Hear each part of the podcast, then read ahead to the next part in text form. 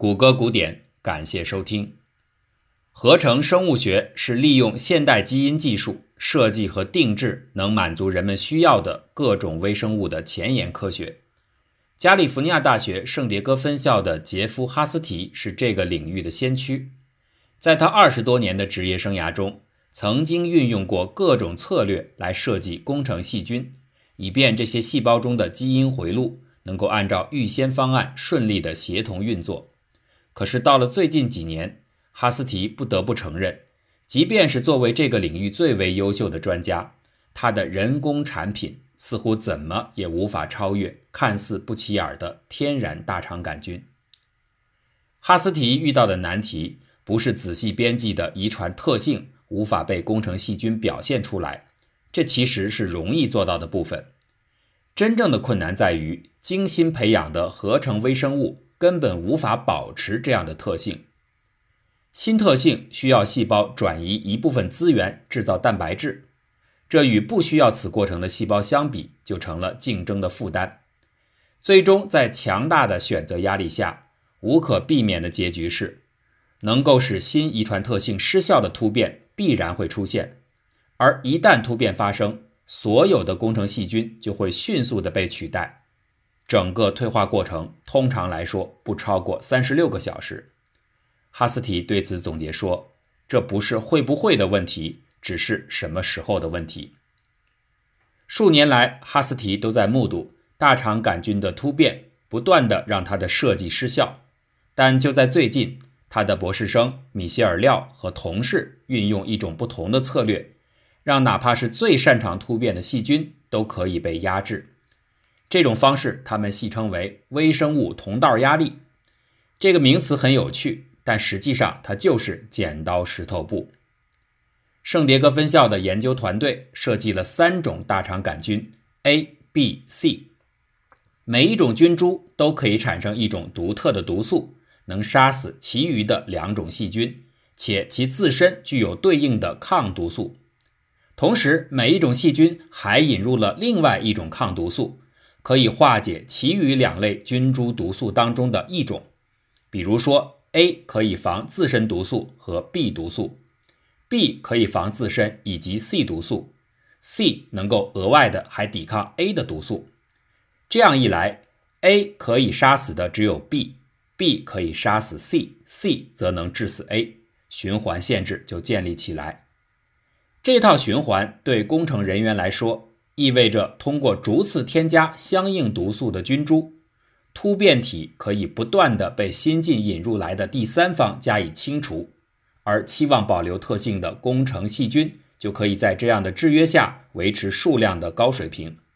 这套小巧的生态系统将原本难解的困局稳定下来。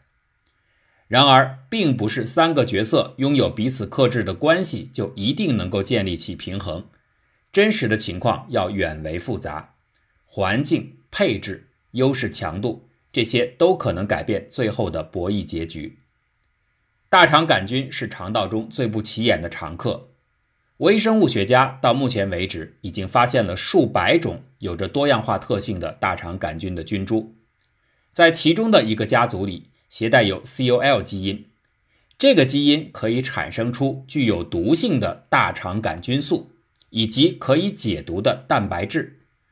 这类既能生产毒素又能制造保护物质的病毒，可以称之为有毒型大肠杆菌。它对于没有自我保护能力的普通大肠杆菌来说是致命的威胁。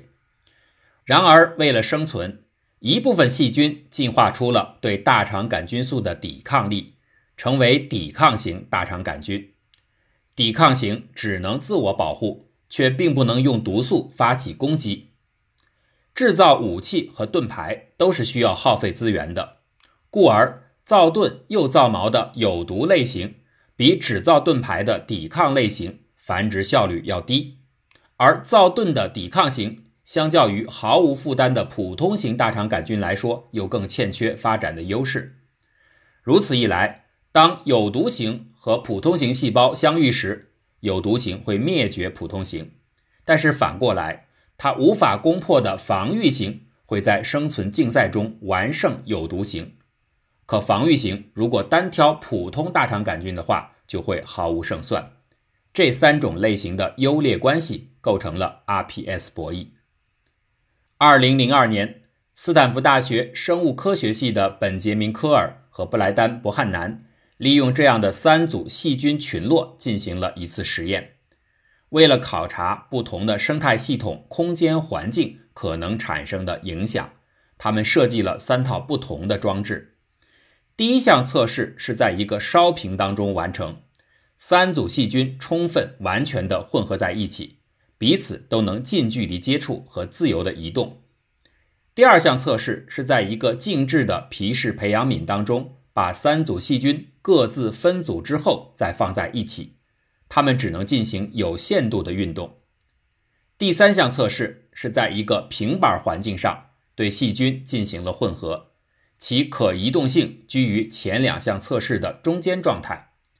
结果，研究者们发现，在高度混合的烧瓶和中等流动性的平板环境中，抵抗型细菌全面击败了有毒型和普通型。但是在交流能力很低的皮氏培养皿当中，故事的走势完全不同。期望当中的石头剪刀布的博弈出现了。三种细菌形成了较劲儿的互动演化模式，且一直共存下来。为什么会如此呢？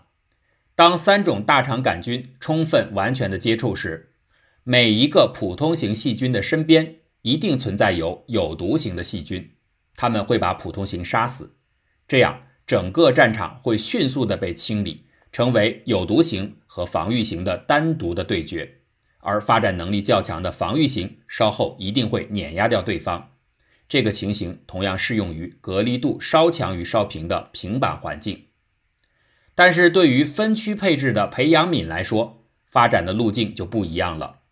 由于抵抗型细菌军团的集群化的存在，能够压制有毒型的它们，可以利用自己的驻地的纵深，为普通型细菌营造出一些关键的生存空间。在这里，普通型得到发展，并侵蚀防御型的营地，同时又在驱离防御型之后不久，再度被有毒型攻克。于是，三组军团大大小小的不同营地之间，就会一刻不停地呈现出进退攻防的难以预测的演变，却始终不会三国归晋。这背后的原因，就是种群的空间布局。俄勒冈大学的特里斯坦·乌塞尔对此有着更深入的想法。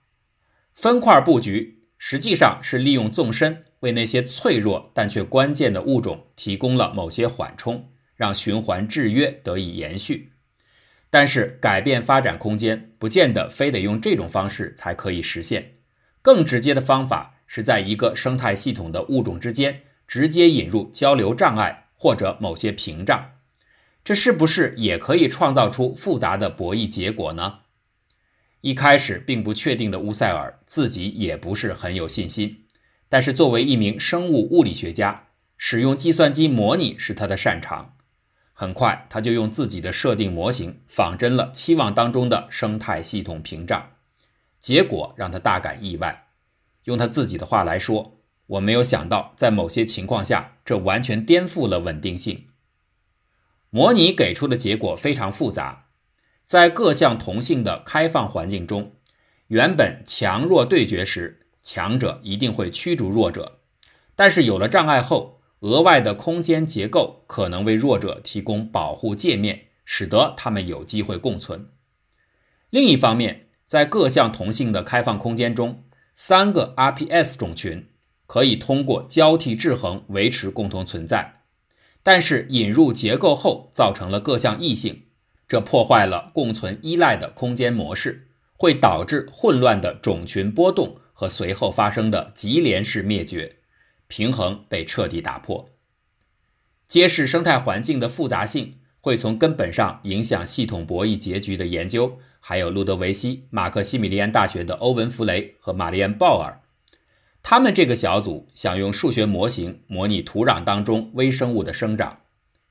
如果把一块区域的土壤当中的微生物全部取出，集中拿到实验室里培养，那么生长效率最高的品种很快就会脱颖而出。但是在真实的环境当中，显然不是这样。土壤里的微生物保持了极其丰富的多样性，这是怎么做到的呢？弗雷和鲍尔使用模型表达了土壤当中不同微生物利用复杂的孔隙通道进行交流的条件。他们的模拟结果显示，最为关键的因素是每种微生物为了适应变化的环境所花费的时间。这一点在面对空间结构的复杂性时，创造出了多样性的可能，所以才会造就在真实的大自然中，每一百克土壤里竟然蕴藏有一万多种微生物。复杂本身就是更复杂的起因。当体系的参与者越多，所处的结构越富于变化，强和弱的关系就越失去了标准。回到前面的蛐蛐掌故。李同华欲拜南帅为重师，多方殷勤，言医递药，终于得一机缘。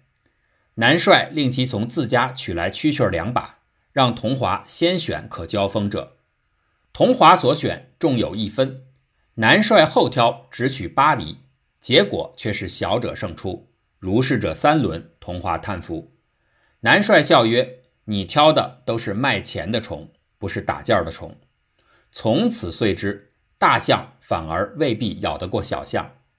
到了后来，同华平生最得意的虫王，体重不过六厘六，紫色还偏淡，人称粉蛐蛐儿。外行看品相，这绝非上水，却焦牙既胜，从无二口。这个粉蛐蛐儿的传说已然成神。那一年，麻花胡同季家打将军。为了对付天津一来的常胜将军大头青，粉蛐蛐竟然体重暴增至八厘四，和大头青并驾齐驱，终获完胜。不过，竟然也废了他三口，其后身体复原如初，这不可思议。善养蛐蛐的玩家都知道，体短者未必不胜，这也是前面所提三色蜥蜴强弱难测的另外一重道理。清朝宫廷里边也养虫。不过养的是冬虫，为的是设宴时听那喧闹之声。所养者多为蝈蝈，据说取的是万国来朝之意。乾隆皇帝题有一首御制诗，稍微改上几个字，很适合作为本期的结尾：生物机间原格物，三色还须有心人。